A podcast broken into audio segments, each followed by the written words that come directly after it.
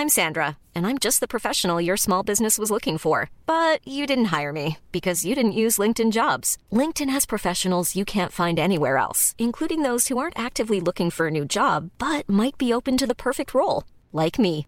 In a given month, over 70% of LinkedIn users don't visit other leading job sites. So if you're not looking on LinkedIn, you'll miss out on great candidates like Sandra. Start hiring professionals like a professional. Post your free job on linkedin.com/people today.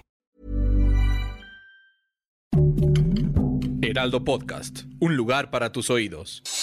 Noticias del Heraldo de México. Durante la mañanera, el presidente Andrés Manuel López Obrador le pidió a Ricardo Sheffield, procurador del consumidor, que hiciera un listado de funcionarios públicos con grandes salarios. Esto con el objetivo de presentar una nueva sección llamada ¿Quiénes quieren los sueldos? Donde dará a conocer a los servidores públicos que ganan más que el presidente.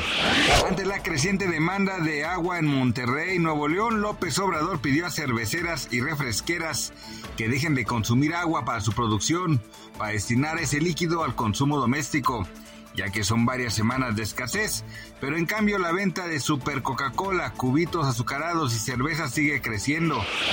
La madrugada de este lunes 18 de julio se registró una fuerte balacera al interior de un exclusivo bar en la ciudad de Marbella, España. Testigos aseguran que se trató de una riña entre narcotraficantes que dejó un saldo de cinco personas lesionadas, dos de ellas de gravedad.